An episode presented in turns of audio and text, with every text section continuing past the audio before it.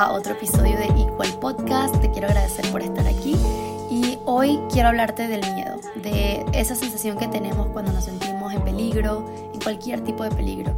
Y esa sensación que es necesaria para alertarnos, sí, cuando estamos en una situación de riesgo, pero que muchas veces se aprovecha de nosotros y decide quedarse presente en todo momento frenándonos de tomar decisiones que posiblemente nos lleven a, un mayor crecimiento y a desarrollar quién verdaderamente somos, lo que realmente vinimos a hacer y bueno, ya por ahí es donde viene el problema, como te puedes imaginar. Esto pensar cuántas veces he dejado de hacer cosas que me encantaría hacer por miedo y porque seguro a ti también te ha pasado que, que quieres hacer algo y dices me da miedo a intentarlo y si fracaso o qué van a decir los demás, se van a reír de mí, si quieres tomar una clase de baile y dices como que, bueno, esto no es lo mío, me da pena, o si subes X post en Instagram haciendo algo que te gusta y piensas que, que te van a juzgar o que se van a reír de ti. Yo creo que muchos de nosotros somos como guilty en, en esto.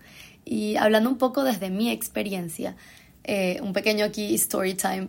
Tenía como 17, eh, creo que quería, no me acuerdo qué era, para qué quería yo el dinero, yo creo que era que si para un blanqueamiento de dientes, no recuerdo realmente, pero me parecía eh, un gasto innecesario y no quería pedirle dinero a mi papá, para, él, o sea, me parecía completamente innecesario, entonces yo dije, bueno, ajá, ¿cómo me voy a ganar el dinero? Y decidí hacer un bazar en mi casa. Le dije, le, llamé a mi papá, le dije que si me podía prestar la casa y para hacer esto y que con lo que yo ganara pues iba a arreglar como las paredes, las iba a pintar, iba a comprar muchas flores, iba a arreglar el jardín, iba a cortar como un árbol grande que teníamos en la mitad de la casa, que iba a poner la casa bella, pues prácticamente, en, si me dejaba hacer el, el, bazar en la casa. Papá me dijo como que bueno, sí, está bien, no hay problema, hazlo. Imagino que diría, bueno, ¿qué, qué es lo peor que puede pasar? Eh, nada, al día siguiente me fui a hablar con la gente de la agencia de, festejos, quedamos que cabían como 25 mesas, algo así, de expositores en el jardín, porque el, la, parte del jardín era como que bastante grande. Yo dije, bueno, perfecto, lo puedo hacer acá. Entonces, nada, hice una lista de todas las tiendas, los restaurantes, amigas que estaban haciendo joyas y los fui llamando como uno a uno. Y por supuesto, unos me dijeron sí, la mayoría me dijo que no al principio como que me dijeron, no, bueno, déjame ver. Y, me hace gracia porque yo en verdad en ningún momento dudé que esto iba a funcionar.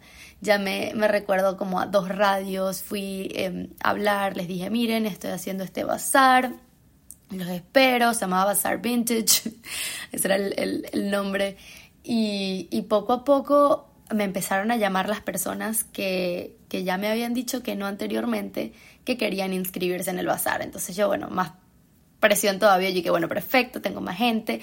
A la hora de, del bazar, eran creo que 25 puestas, 25 mesitas que me cabían y me siguió llamando gente y dijimos, decidimos ampliarlo a 30. Yo dije, bueno, no sé dónde los va a meter, pero me estaban llamando todavía y que, wow, ¿cómo hago? Y bueno, al final logramos meter las 30 mesas, 30 como expositores y en verdad yo creo que lo hice como con mucha inocencia hasta que llegó el día y obviamente me moría de nervios porque yo lo único que quería era ahorrar dinero para, no sé, mi blanqueamiento, qué sé yo, qué era lo que quería, pero eh, no sé, en ningún momento fue como que, uy, me encanta, o sea, obviamente como después del evento dije, wow, me encanta, quiero seguir haciendo esto, pero a la vez eran, ¿saben? Los nervios de que era mi nombre, o sea, si algo pasaba, eh, yo era la que iba a quedar mal, entonces yo decidí nada, dar el 100% y ajá, imagínense.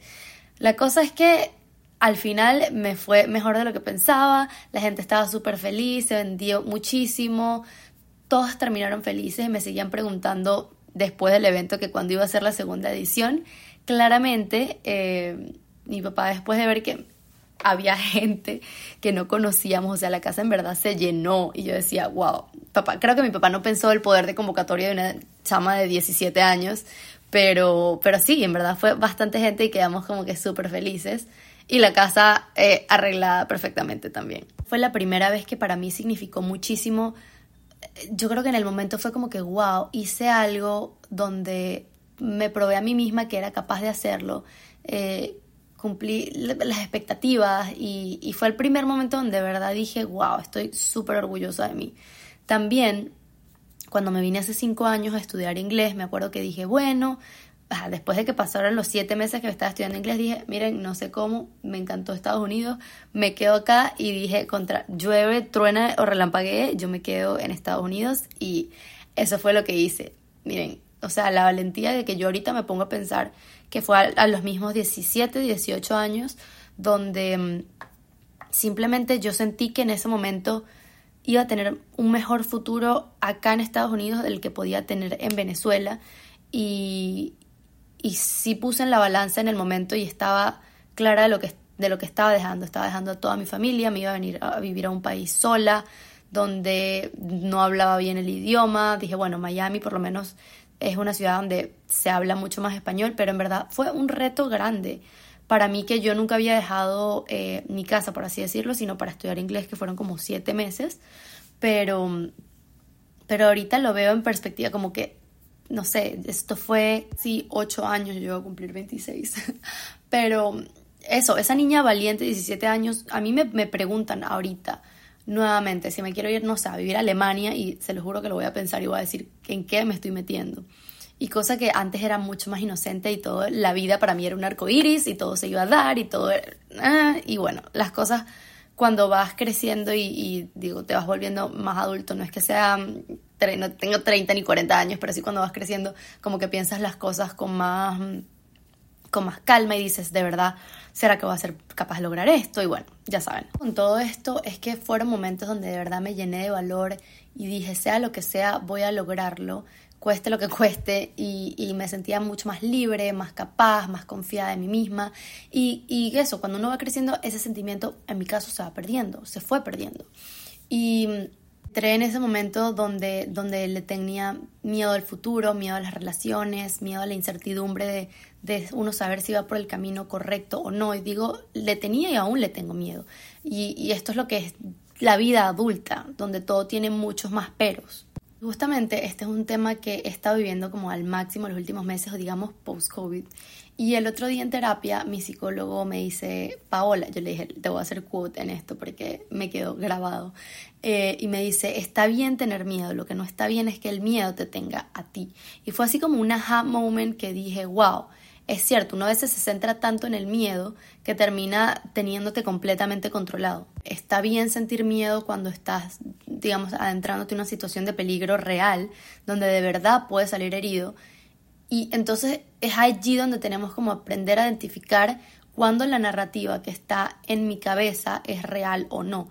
Si todos esos posibles escenarios que me estoy imaginando tienen coherencia o no. Y si vale la pena dejar de hacer cosas que, que pues me te van o me van a llenar de felicidad, nada más por miedo a fallar o por miedo al que dirán o que las cosas no terminen saliendo como uno espera. Como mi research para hablar de este tema, encontré un psicólogo que explicaba que el miedo y la ansiedad vienen ligados a nuestra autoconfianza y el qué tan capaz nos sentimos de enfrentar las situaciones que se nos presentan. Entonces, por eso es como tan importante llenarnos de, de esa seguridad y de amor propio para poder ser capaces de tomar decisiones, siempre teniendo claro que uno sabe qué es lo mejor para tu vida, como que qué es lo que te va a traer paz, qué es lo que te va a traer felicidad. No es como que tú vas y le preguntas a alguien más, mira, ¿tú qué crees que? No, no, no. O sea, es algo muy tuyo, muy propio. ¿Cómo te vas a sentir? Y tú eres la, la, la mejor persona para estar como que al, al mando de, de, tu vida. Dividir como estos tipos de miedos, hablando siempre desde mi experiencia, porque es de lo único que puedo hablar con mucha más propiedad. Y, es que muchas veces este miedo viene de, uno, no tener determinación, de ese sentimiento donde no te sientes capaz de lograr las metas uno mismo se ha impuesto. Y, y, simplemente eso, no sé si a ustedes les pasa, muchas veces yo he dejado de contar mis cosas y mis proyectos simplemente por miedo a que voy a fallar o, o que no lo voy a cumplir. Y adivinen qué, termina pasando porque de esa forma el miedo termina siendo el piloto. En cambio, nos llenamos de valentía y confianza y damos por hecho esa meta que tanto nos quita el sueño, también terminamos obteniendo esos resultados. Si hay una frase que quiero recordar cada día y que tú también la recuerdes, es que la fe vence el miedo, la fe de sentir que vamos a ser capaces y que hay un ser superior que nos hizo a su imagen y semejanza por lo tanto, nosotros también somos creadores y todo eso que está en nuestros corazones está destinado a ser.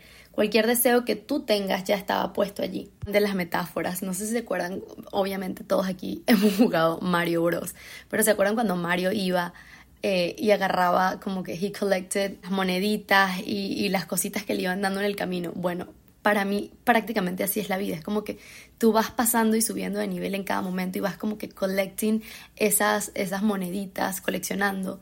Y cada día es como tu chance de subir, seguir subiendo niveles y de crear esas victorias nuevas. Que si ese poder superior vio el potencial que había en nosotros y nos dio vida, ¿por qué nosotros vamos a dudarlo? Por otro lado está el miedo al que dirán. Y este es el miedo del que yo estoy segura que la mayoría de nosotros sufrimos y, a veces me pongo a pensar con ejemplos bien cotidianos. Por ejemplo, no sé, Kim Kardashian. Que, que en verdad esta mujer se hizo famosa por un video del que claramente todos sabemos y es una persona cualquiera, o sea, hubiera decidido alejarse de todo el medio porque, ajá, imagínense, en, en este momento ya no era tan famosa. Y esta mujer literalmente hizo todo lo contrario. En vez de llenarse de miedo al que dirán, construyó literalmente un imperio y hizo esos cinco minutos de un mini tape, que bueno, un reality show de su vida. Claramente Chris Jenner juega un papel fundamental aquí, pero mayor parte del trabajo ha sido de Kim, como que esa mujer ha construido un imperio, o sea, es de verdad pueden decir lo que quieran, pero para mí ella es una genio. Serena Williams, a mí me encantan los ejemplos tan, tan diferentes que estoy dando, pero, pero Serena Williams, si no han visto la película, por favor vayan a verla. Si no me equivoco, creo que está en Apple TV o HBO, una de esas dos. Eh, pero nada, estas hermanas que venían de, de la nada, de verdad, no tenían dinero. No les haré spoilers, pero en verdad ellas lucharon un montón por sus sueños y después de que mucha gente la rechazara, tuvieron fe y pusieron tanto esfuerzo en que lo iban a lograr y ellas estaban tan determinadas eh, en lo que eran y en el valor que aportaban que hoy en día son las mejores del mundo, o sea, las mejores tenistas del mundo. Entonces, cuando nos dé miedo lo que alguien más dirá, a menos de que sea tu familia, que de una u otra forma son las personas que te apoyan, no nos debería importar nadie más, al contrario. Cuando alguien llegue a reírse o a decirte cosas Pregúntate qué está haciendo esa persona para lograr sus sueños y te darás cuenta de que nada, porque la gente realmente exitosa, yo no conozco una persona que exitosa, que le esté yendo bien, que venga a decirme, mira, así no se hace, o esto se está haciendo mal, o de verdad ya es una persona que, bueno, tiene problemas consigo misma. Y por último, el miedo al futuro. Y este para mí es el más difícil de todos. Es el miedo a la incertidumbre de no saber. O sea, no saber dónde vas a estar de aquí a cinco años. Eh, no saber si tendrás el trabajo de tus sueños, no saber si tienes la casa de tus sueños, si te casarás, si tendré hijos. Yo a veces digo, ¿y si me caso y, y, seré feliz? O sea, explíquenme. Y vuelvo a la película de, de Serena Williams con esto y, y Carlos, mi psicólogo, que me hace referencia a esto, el miedo al futuro viene cuando no sabemos dónde estamos parados. Y con esto quiero decir que tenemos que crear un plan. Entonces, ¿cuál es tu plan de aquí a seis meses, de aquí a un año? Y, esto tiene que ser, en verdad, yo digo, completamente privado. No, no hay por qué compartir a las demás personas eh, tus metas al 100% tú sabes tus anhelos, tú sabes a dónde quieres eh, llegar. Y claro que vamos a sentir miedo y nos va a dar ansiedad y nos vamos a frustrar por la incertidumbre de nuestro futuro. Pero si tenemos planeado y nos enfocamos cada día to stick on the plan, como que enfocarnos en seguir el plan y seguir nuestras metas, caminaremos mucho más confiados en el punto de llegada porque ya hemos planeado para esto. Entonces, no te vas a hacer exitoso de la noche a la mañana porque simplemente pasó o por arte de magia, sino porque tienes un plan para esto. Y te digo, si estás pasando por una etapa donde tu vida se ve reflejada en el miedo, quizás desde mi punto de vista se ve reflejado en la falta de determinación, en el miedo al futuro, en miedo al que dirán, pero cada uno eh, tenemos nuestras propias características y nada más esas interrogantes te dan un punto de partida a las cosas en las que tenemos que trabajar. Y qué mejor guía para esto que tu mismo cuerpo. Te quiero agradecer por llegar hasta aquí y también si tienes alguna idea de algún episodio que quieras escuchar, me lo dejes saber en los comentarios de Instagram. Así que muchas gracias. Nos vemos la próxima semana.